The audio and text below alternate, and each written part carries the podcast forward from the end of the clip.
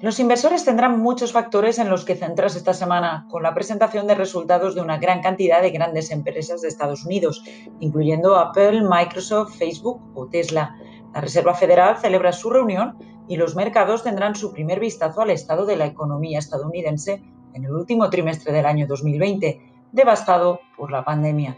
El Fondo Monetario Internacional va a actualizar sus previsiones para la economía mundial y una serie de líderes mundiales y presidentes de bancos centrales, entre ellos Christine Lagarde, comparecerán en la conferencia virtual del Foro Económico Mundial de Davos.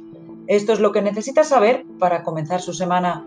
En primer lugar, continúa la temporada de presentación de resultados. En segundo lugar, la reunión de la FED. En tercer lugar, los datos de PIB de Estados Unidos. En cuarto lugar, el Foro Económico Mundial, que este año será virtual. Y en quinto lugar, la zona euro, en donde conoceremos las cifras de PIB del cuarto trimestre de Francia y España, probablemente confirmando que sus economías se contrajeron en 2020. Para toda la información financiera, investing.com.